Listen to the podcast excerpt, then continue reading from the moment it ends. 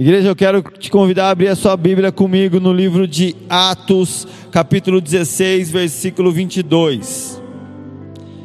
Diz assim esse texto, eu vou ler até o 34. A multidão ajuntou-se contra Paulo e Silas, e os magistrados ordenaram que lhes tirassem as roupas e fossem açoitados. Depois de serem severamente açoitados, foram lançados na prisão. O carcereiro recebeu instrução para vigiá-los com cuidado. Tendo recebido tais ordens, eles, o, ele os lançou no cárcere interior e lhes prendeu os pés no tronco. Por volta da meia-noite, Paulo e Silas estavam orando e cantando hinos a Deus, os outros presos os ouviam. De repente, houve um terremoto tão violento que os alicerces da prisão foram abalados. Imediatamente todas as portas se abriram e as correntes de todos se soltaram. O carcereiro acordou e, vendo abertas as portas da prisão, desembaiou sua espada para se matar, porque pensava que os presos tivessem fugido. Mas Paulo gritou: Não faça isso, estamos todos aqui. O carcereiro pediu luz entrou correndo e trêmulo prostrou-se diante de Paulo e Silas. Então levou-os para fora e perguntou: Senhores, que devo fazer para ser salvo? Eles responderam: Creia no Senhor Jesus e serão salvos você e os de sua casa. E pregaram a palavra de Deus a ele e a todos de sua casa. Naquela mesma hora da noite, o carcereiro lavou as feridas deles em seguida, ele e todos os seus foram batizados. Então os levou para sua casa, serviu-lhes uma refeição e com todos os de sua casa alegrou-se muito por haver crido em Deus. Até aí, amém? Esse é um episódio conhecido. Paulo, ele está pregando o evangelho e chega um momento que tem uma o episódio que realmente culminou na prisão de Paulo foi tinha uma uma escrava que ela, que ela fazia adivinhações. Essa pessoa, essa mulher, ela é liberta dos demônios que usavam ela. E aqueles senhores dela que ganhavam dinheiro com, com as adivinhações ficaram revoltados. E, e um motim se levanta contra Paulo e Silas e eles vão parar na cadeia. Sabe, nesse momento você pode olhar para isso e pensar assim: meu Deus, não deve ser fácil ser preso injustamente, não deve ser fácil sofrer injustamente como eles estavam sofrendo. E sabe, olhando para esse texto de Paulo e Silas, trazendo para a nossa realidade, eu e você, praticamente, estamos presos, privados de inúmeras situações, sendo que nós não fizemos nada para para que isso acontecesse. Simplesmente um dia você recebeu uma notícia assim como eu, de que existia um vírus vindo lá da China, que agora faz você e eu sofrermos uma série de restrições. Pessoas estão fechando os seus negócios, pessoas estão. É, as crianças não podem mais ir para a escola. Você está estressado aí com seus filhos dentro de casa, sendo que eles poderiam estar na escola e você ficar de boa. Uma série de situações aconteceu e a gente, poxa, o que, eu fiz para que isso acontecesse? E assim Paulo e Silas foram lançados no cárcere agora eles estão na cadeia, sendo que eles não estavam fazendo nada de errado, simplesmente estavam fazendo bem, pregando o evangelho e curando as pessoas. Só que o que é interessante é que nesses momentos em que eu e você passamos por dificuldades, onde situações ruins acontecem conosco, muitos cristãos começam a pensar: será que eu fiz alguma coisa de errado para merecer isso? Será que eu estou em brecha? Será que é fruto de algum pecado que eu cometi? Será que é Deus se vingando de mim? Isso é castigo de Deus? O que, que é isso? Eu fico imaginando Paulo ali dentro daquela cadeia, o que, que ele tinha que fazer? Será que Paulo ele, ele investiu tempo, ele gastou tempo pensando se aquilo era é, castigo de Deus, porque um dia no passado dele ele foi um perseguidor da igreja, matou muitos cristãos, fez muita coisa errada.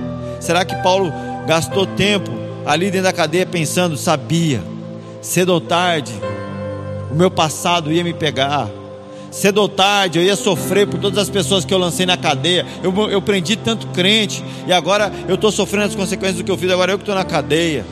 Será que Paulo passou Passou algum tempo ali dentro da cadeia pensando nisso? Será que ele ficou pensando, se analisando, falando: meu, que tipo de pecado eu fiz? O que, que aconteceu? Queridos, eu acredito que todo pecado traz junto consigo uma consequência. Vamos lá. Se eu me irar com o Elon, é um pecado que produz consequência. Agora, se eu me irar com o Elon e matar ele, eu cometi também um pecado, só que as consequências serão maiores. O pecado sempre vai trazer consigo uma consequência. Porém, aqui nesse momento, Paulo, ele não, ele estava preso. Ok, uma, uma, uma condição natural de todo cristão é se autoavaliar. A Bíblia nos orienta a nos autoavaliarmos o tempo todo. A Bíblia fala que é, nós devemos viver em santidade, e a santidade é um caminho, diariamente eu tenho que me autoanalisar, ver se tem coisas que ainda preciso é, transformar em mim, e sempre vão ter coisas, sempre vão ter questões que são pecaminosas na minha vida, que até então eu não via e agora eu consigo ver. A santidade é um caminho que nós vamos percorrendo gradativamente, sendo transformados por Deus. A Bíblia fala que a vereda do justo é como a luz da aurora, ela vai raiando até ser dia perfeito. O que eu entendo, segundo a Bíblia, é que esse dia perfeito representa o dia em que nós seremos arrebatados e estaremos com o Senhor, porque enquanto estivermos aqui na terra, todos os dias tem motivo para se arrepender, tem motivo para se santificar. Porém, nessa hora, Paulo está dentro da cadeia. O grande lance é: eu não vou ficar pensando se é consequência de pecado, se é castigo, o que, que é. O que interessa é que a minha vida está nas mãos do Senhor. Como ele mesmo disse em, em outra carta, todas as coisas cooperam para o bem daqueles que amam a Deus. E ao invés de ficar pensando o porquê que aquilo aconteceu, que, que eles fazem? Por volta da meia-noite, Paulo e Silas estavam orando e cantando hinos a Deus. Eu até olho para esse texto e vejo uma coincidência com aquilo que nós estamos vivendo como igreja. Se você está junto comigo, presta bem atenção. Nós estamos fazendo 21 dias de oração na madrugada e nós começamos a nossa oração à meia-noite. O mesmo horário que Paulo e Silas se voltaram para orar e cantar hinos a Deus. E eles se colocaram ali naquele momento a orar, adorar, ao invés de ficar pensando por que tudo aquilo estava acontecendo, eles entenderam que era mais importante adorar do que ficar perdendo tempo pensando nas coisas. Então eles buscaram a Deus, eles adoraram a Deus e Deus fez algo. Aquele que está no controle da situação continuou no controle e ele fez algo. A Bíblia diz que houve aqui um um terremoto, um tremor, as cadeias se abriram, as correntes se soltaram e agora eles se veem livres. Igreja, é muito óbvio que aqueles que colocam Deus acima das circunstâncias verão com mais clareza o trabalhar de Deus. É, é mais ou menos como quando você num dia nublado, você olhar para o céu e acreditar que o céu, que o sol não existe. Pessoa olhar para o céu, ver as nuvens, ver aquele céu fechado de nuvem e falar: o céu não existe, o, o sol, o sol não existe. Na verdade, o sol existe, só que as nuvens estão entre ele e você. O sol sempre vai estar lá. Assim é Deus. Tem períodos que as circunstâncias vêm sobre nós como uma nuvem, que nos impedem de ver aquilo que nos ilumina, aquilo que nos aquece, aquilo que vai nos mostrar o caminho a prosseguir. Porém, essa nuvem não quer dizer que Deus parou de nos iluminar, porém, essa, essa nuvem não quer dizer que Deus deixou de, de cuidar de cada um de nós ou de fazer o propósito deles cumprir em nossa vida. Nuvens são passageiras, o vento as leva. E as circunstâncias também são, mas Deus permanece para sempre. Então, aqueles que estão olhando para o Senhor, as circunstâncias viram uma, se tornam uma vírgula no meio de uma, de uma longa história. E aí você consegue olhar e, e ver um plano maior da parte de Deus. Agora, aqueles que são movidos pelas circunstâncias, com certeza estarão apavorados e não conseguirão ver Deus em nada nessa hora. Diferente de Paulo, que entendia que as circunstâncias eram uma vírgula numa, numa história e eles estavam olhando para Deus, então não importava se eles estavam na cadeia, o que eles faziam era adorar. E Deus fazia o que tinha que ser feito. Paulo é um homem impressionante, porque ele escreveu muitas cartas que hoje compõem parte da nossa Bíblia, a Bíblia que nós lemos. Paulo escreveu o livro de Romanos, o livro de 1 e 2 Coríntios, Gálatas, Efésios, Colossenses, 1 e 2 Timóteo, Filemão, Tito, 1 e 2 Timóteo e o livro de Filipenses. Paulo escreveu 13 dos 27 livros do Novo Testamento. Praticamente a metade dos livros do Novo Testamento foram escritos por Paulo. E quatro desses livros que Paulo escreveu, ele escreveu no período em que ele estava na cadeia: Filemão, Filipenses, Colossenses e Efésios. Então, o, o, o livro que eu estou lendo aqui, Filipenses, o livro que eu vou passar a ler agora, Filipenses, foi um livro escrito na cadeia. Filipenses capítulo 1, versículo 12. Quero que saibam, irmãos, que aquilo que me aconteceu tem ao contrário servido para o progresso do evangelho. Como resultado, tornou-se evidente a toda a guarda do palácio e a todos os demais que estão na prisão por causa de Cristo. E os irmãos, em sua maioria, motivados no Senhor pela minha prisão, estão anunciando a palavra com maior determinação e destemor. Bom, igreja, eu, eu tenho muitos amigos, pastores, e eu conversando com todos eles, eu ouço: ah, não, lá na minha cidade está tudo tranquilo. Nossa, lá nós estamos fazendo célula presencial, lá está acontecendo isso, lá nós estamos avançando. E eu me vejo numa situação onde eu tenho que retroceder. Nem culto presencial. Eu estava eu tava sonhando, vislumbrando com o momento em que nós voltaríamos com as células presenciais. Mas agora, pelo contrário, ao invés de avançar, parece que nós estamos retrocedendo e agora nem culto presencial pode ter mais. O negócio ficou tão estranho aqui na nossa cidade que nem andar de carro na rua pode. O decreto fala que se você estiver andando na rua de carro sem um. Se não for para prestar um serviço essencial, meu, você está errado. E aí eu poderia olhar e falar, cara, é uma. É uma, é uma situação particular nossa, é um ataque, é algo ruim. E eu consigo olhar para a vida de Paulo e me, e me identificar nessa hora, porque nenhum dos apóstolos sofreu tanto quanto aquele homem. Nenhum dos apóstolos foi tão chicoteado, foi tão apedrejado, foi tão aprisionado, foi tão agredido e humilhado e perseguido como o apóstolo Paulo foi. Nas Escrituras nós não vemos outros apóstolos que foram perseguidos como ele foi. Porém, nas Escrituras também nós vemos que nenhum dos apóstolos escreveram tantas cartas, é, implantaram tantas igrejas, pregaram tanto o Evangelho intensamente e produtivamente como Paulo fez. Então, ou eu posso olhar para a situação que nós estamos vivendo, como igreja, como pessoa, como cidade, e ver um cenário de alguém que está por baixo, inferior, como um perdedor, eu posso olhar como um plano e propósito de Deus, que, assim como Paulo diz, aquilo que me aconteceu tem, ao contrário, servido para o progresso. Eu posso dizer para o progresso do Evangelho, para o progresso da cidade, para o progresso da sua, da sua família, para o progresso do seu crescimento pessoal, para o progresso do seu crescimento ministerial, emocional, profissional e financeiro.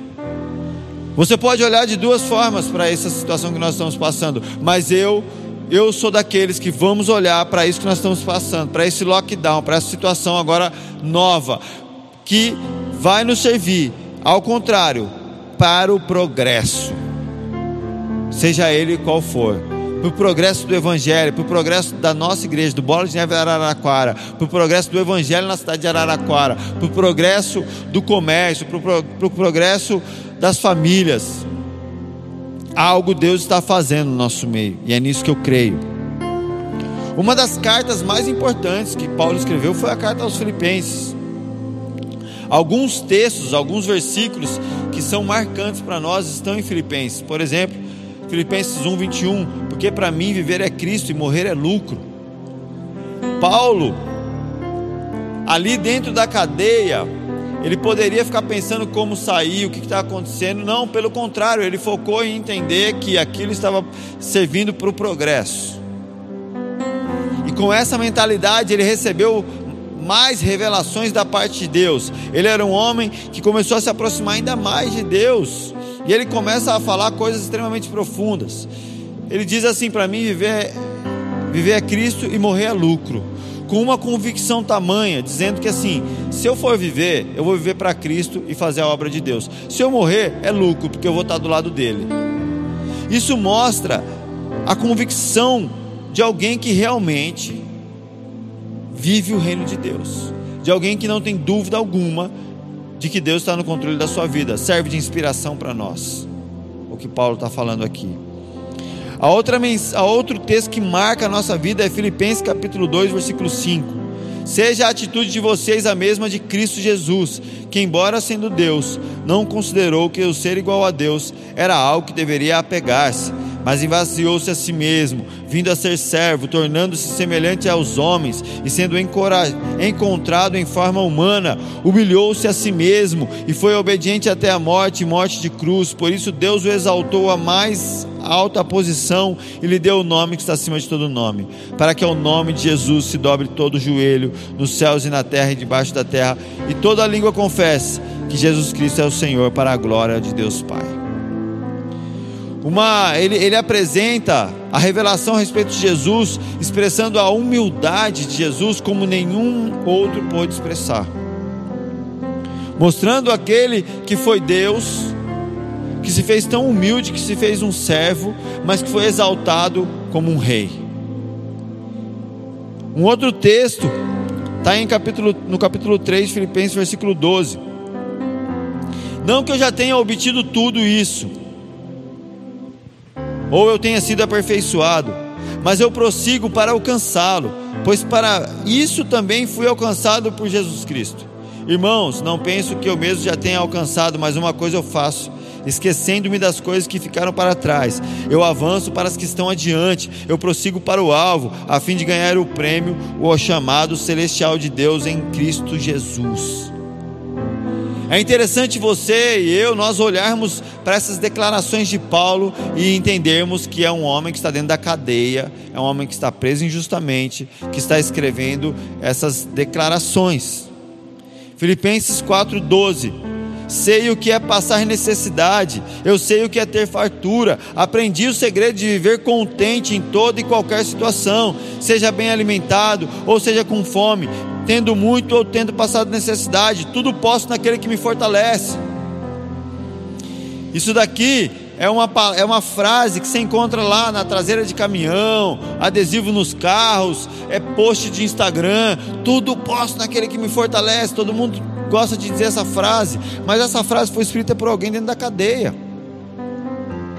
Essa frase ela, ela, é escrita diante de um contexto de um homem que está dizendo: Eu sei viver na abundância, já tive momentos de muita fartura, mas eu sei também ficar feliz no momento da escassez. Ele está querendo dizer, cara, eu sei ser feliz quando eu estava eu tava livre. As pessoas que receberam essa carta sabiam que ele estava na cadeia. Ele está dizendo para aquelas pessoas: Olha, eu estou feliz, meu irmão.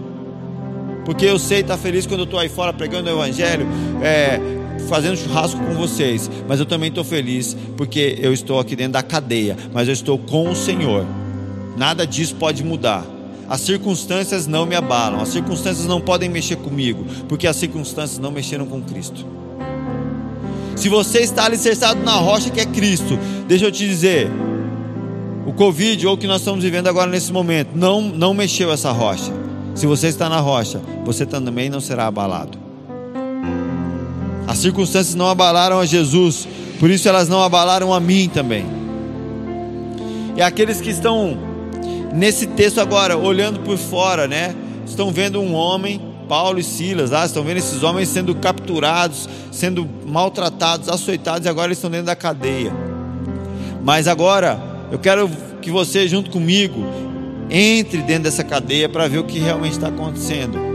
Quando você entra dentro da cadeia, você vê dois homens felizes, adorando a Deus, buscando a Deus, escrevendo cartas, mandando mensagens, pregando o evangelho para os carcereiros, pregando o evangelho ali para as pessoas que estavam ali, transformando aquele ambiente de cadeia em um ambiente de glória, mudando a atmosfera daquele lugar.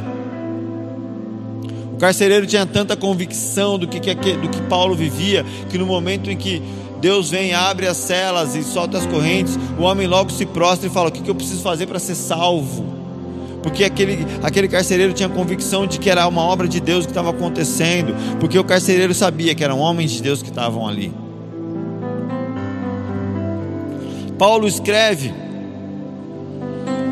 em Filipenses 4:4 Alegrem-se sempre no Senhor. Novamente direi, alegrem-se. Seja a amabilidade de vocês conhecida por todos.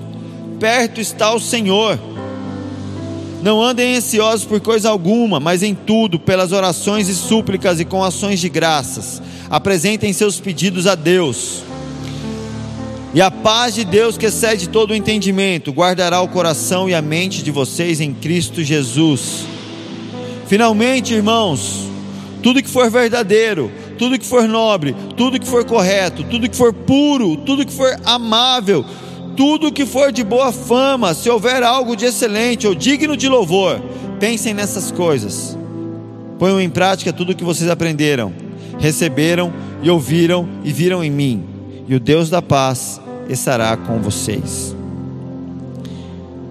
Para encerrar aqui, eu quero pegar três conselhos três ensinamentos que Paulo está mandando para os filipenses. Alguém dentro da cadeia ensinando como se comportar num momento de, de lockdown. Primeira coisa, alegrem-se sempre no Senhor. Uma, uma questão é: se você fica triste porque você não pode sair de casa, a sua alegria não vem do Senhor, a sua alegria vem das circunstâncias. E queridos, as circunstâncias, elas sempre estarão sujeitas à, à economia, elas estarão sujeitas a, ao, ao clima, as circunstâncias elas vão mudar. Os dias serão bons, serão maus, os dias não serão sempre iguais. Mas o Senhor, se a sua alegria está no Senhor, você consegue encontrar ela todos os dias. Se a sua alegria vem de Deus, todos os dias existe um lugar de alegria para você estar. Agora, as circunstâncias, elas vão, vão, vão ter circunstâncias que vão ser bem agradáveis, mas vão ter circunstâncias que vão ser difíceis. E aqui ele está falando, novamente direi, alegrem-se. É, uma, é, um, é um motivo maior para você se alegrar. É um motivo maior para você é, se alegrar, independente das circunstâncias. E a outra coisa que ele fala, não andem ansiosos por coisa alguma, mas em tudo, pelas orações e súplicas e com ações de graças, apresentem seus pedidos a Deus. Olha, se você quer um remédio para angústia, para ansiedade, é a oração. Tudo aquilo que te aflige, tudo aquilo que está te corroendo por dentro, seja a sua vida profissional, seja a saúde, seja o medo, seja o que for. Primeira coisa que você tem que fazer por, através das orações e súplicas, com ações de graças, apresentem isso a Deus.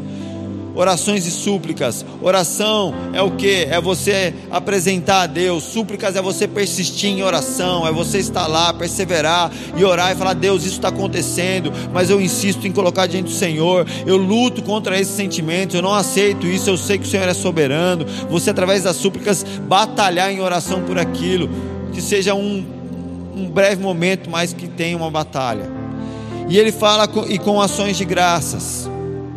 Se você ler, uma coisa que eu gosto de ler nos Salmos, nos Salmos principalmente de Davi, boa parte dos Salmos, se você começar a ler, você vê um homem derrotado no início dos Salmos.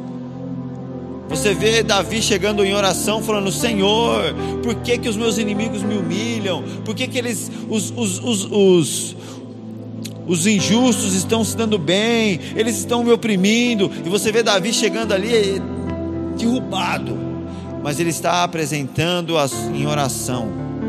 E Davi, ele levanta a súplica deles a Deus, ele começa a, a, insistir ali. Você vê que os salmos são orações escritas de Davi. E ele, ele começa a, a perseverar, mas Senhor, eh, faz justiça, Deus muda esse cenário. E, e você vai ver que no final dos salmos, Davi sempre termina declarando: Mas o Senhor é bom, o Senhor é maravilhoso, a sua misericórdia sempre vai reinar, eu sempre te adorarei, o Senhor é isso, e ele é, é isso, é aquilo, é maravilhoso, e ele começa a adorar no final. Porque esse é o progresso da oração daqueles que apresentam as suas dores ao Senhor, que perseveram e batalham com súplicas, eles vão encerrar isso com adoração. Porque eu imagino Davi entrando na presença de Deus para adorar numa atmosfera pesada, horrível, oprimido. E aí ele começa a batalhar, aquela atmosfera muda, a presença de Deus vem e no final ele só vê a glória. Ele só vê motivos para agradecer, ele só vê motivos para glorificar a Deus. Paulo está falando isso, apresentem seus pedidos a Deus.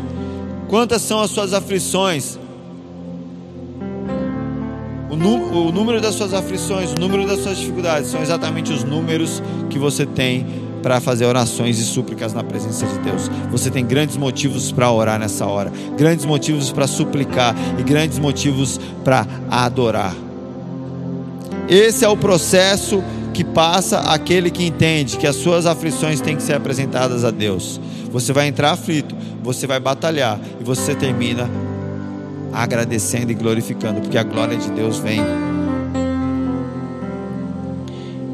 E Paulo, ele fala aqui: finalmente, irmãos, tudo que for verdadeiro, tudo que for nobre, tudo que for correto, tudo que for puro, tudo que for amável e de boa fama, se houver algo de excelente ou digno de louvor, pensem nessas coisas os três conselhos de Paulo. O primeiro deles é: alegre-se no Senhor.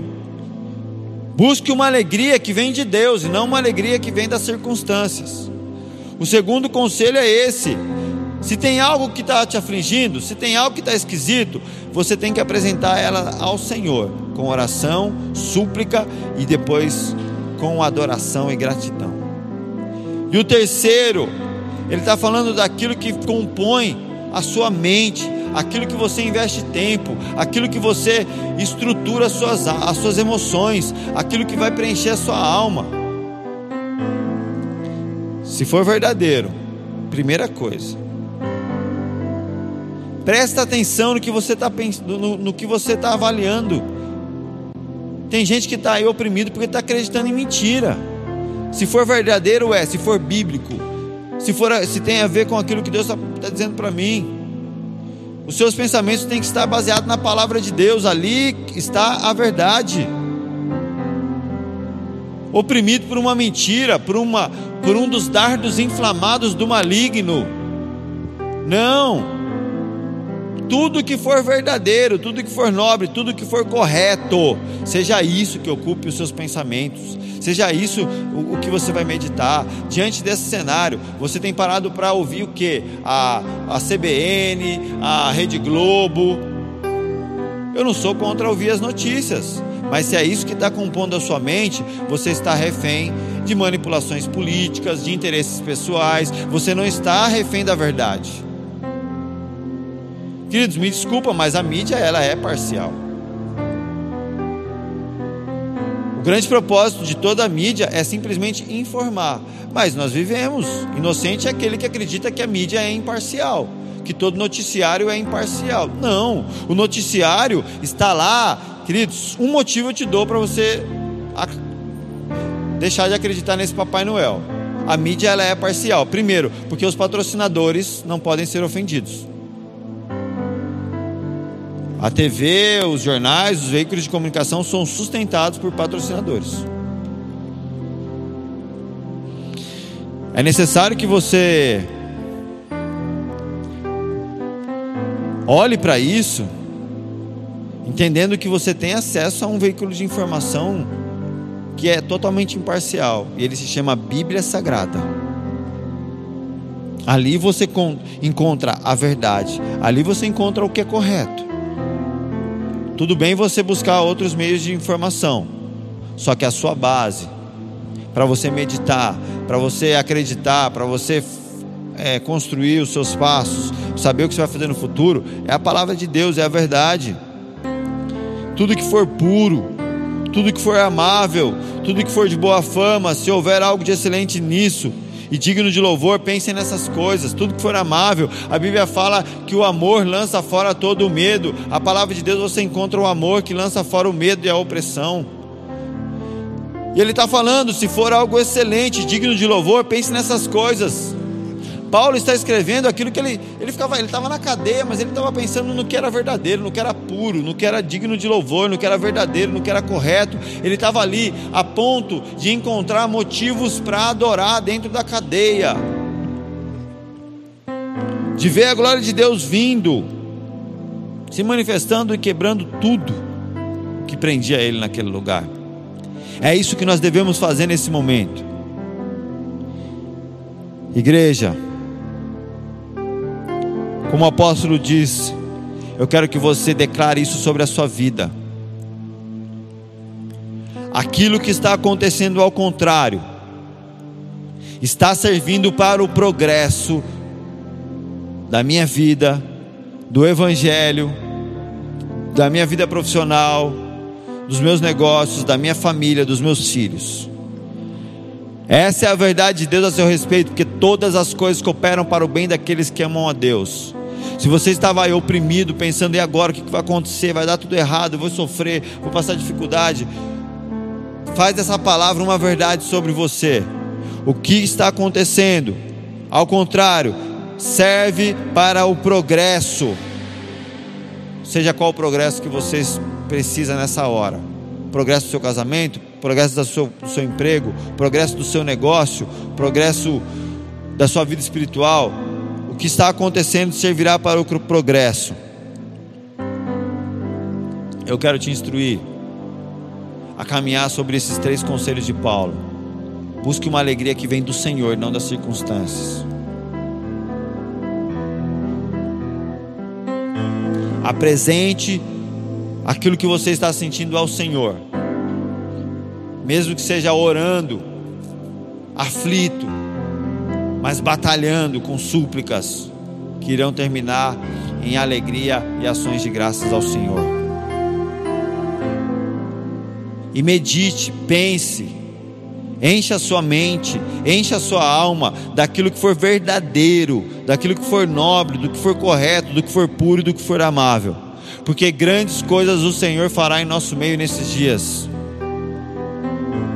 Grandes coisas o Senhor fará no nosso meio nesses dias, não é à toa. Como cristão, eu quero te convocar a uma missão nessa hora. Durante os próximos 15 dias, a única forma de manifestar o reino de Deus que nós temos é através dos meios digitais. Então, essa mensagem será gravada, ela será publicada no Spotify. Nós teremos o, o link disso eu quero te incentivar a mandar para o máximo de pessoas que você conhece. Encaminhe um link dessa pregação, envie uma mensagem para as pessoas que você que você conhece. Nós iremos sim usar esse templo, porque essa palavra irá se cumprir no nosso meio. O lockdown, esse tempo onde nós não podemos sair, nós temos que nos isolar. Ao contrário, vai servir para o progresso do Evangelho. Assim eu creio. Se você crê, diga amém. Estamos juntos. Então eu quero te deixar a missão de sair daqui hoje e multiplicar essa mensagem. Use o seu Instagram, use o seu WhatsApp, use o seu Facebook, porque esses dias o que está acontecendo, ao contrário, servirá para o progresso do Evangelho. Assim eu creio. Nós vamos alcançar mais pessoas nesses, nesses 15 dias de lockdown do que nós, nós, do que nós alcançamos nos últimos seis meses. Você vai usar a sua ferramenta digital para multiplicar o Evangelho na vida daqueles que você conhece. Principalmente, eu quero que vocês foquem nos moradores da cidade de Araraquara. Essa é a terra que o Senhor nos deu. Esse é o povo que o Senhor nos chamou para cuidar. Então multiplique a mensagem de Jesus Cristo nessa cidade através do Instagram, Facebook YouTube. Amém?